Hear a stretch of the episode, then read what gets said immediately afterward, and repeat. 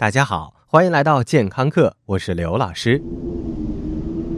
刘老师身在南方，普遍的反馈是今年冬天真的不太冷，至少截止到目前都几乎是阳光和煦、雾霾飞天、温度适宜，好不快活。不知道北方的同学们过得如何呀？不过北方的同学，刘老师觉得恰恰在冬天的话题上不要说太多，不然容易影响民族感情，因为你们有暖气。美国人也有暖气，不过美国东岸人民最近两周真的是好好过了一把演电影的瘾，极力弃权，把电影《后天》中的场景毫不吝惜地布在了芝加哥的每个角落。还好美剧有冬歇期，要不然好多估计都更新不了了。呃，扯远了。不过说到冬天，有个东西真的很讨厌，那就是冻疮。记得在很小的时候，经常生冻疮，特别是招风耳。冻得让路人甲乙丙丁都以为咱是天天带着圣诞节装饰出门，因为耳朵冻的是红的发紫，紫的发黑。有些辛勤的劳动者在冬天手脚也容易生冻疮，那就更可怕了，一定恨不得把手脚卸下来，等春暖花开再取出来用。话说知己知彼，才能打他个屁滚尿流。今天刘老师和大家来说一说冻疮。妖怪哪里跑？其实冻疮确实没有想象的严重。相比冻伤来说要好得多，所以医生们只能退而求其次，把它称之为冷伤。冻疮这东西不是你想得就能得的，得购票入场。当然，首先你必须处在一个寒冷又潮湿的环境，想必这个时候南方的同学一定是热泪盈眶了吧。不过，海洋性气候下影响的英国也很容易生冻疮。除了大环境，冻疮还分儿童票、老人票和病人票，这三种人的末梢循环都比不上普通成年人，所以更加容易生冻疮。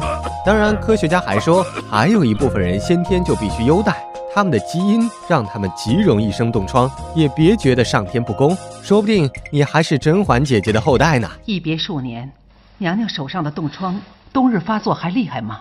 已经好多了。老师，冻疮是怎么形成的呢？为什么一进教室就特别的痒？嗯，这个问题很有水平。我们来说一说原理。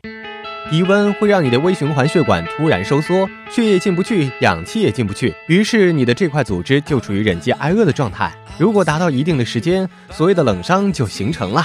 在等你反应过来，回到室内，这温度一上去，被冻住的动脉首先醒过来，血液什么的一股脑往里面灌。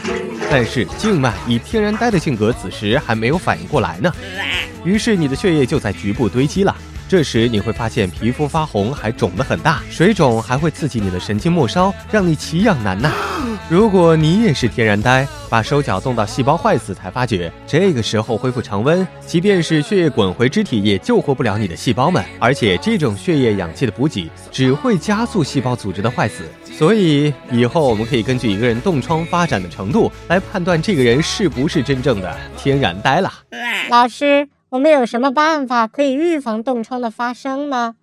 预防办法当然有，首当其冲就是对自己尽量好一点。话说现在的防护手段其实挺多的，有的时候多费点神就能够挽救自己的纤纤玉手。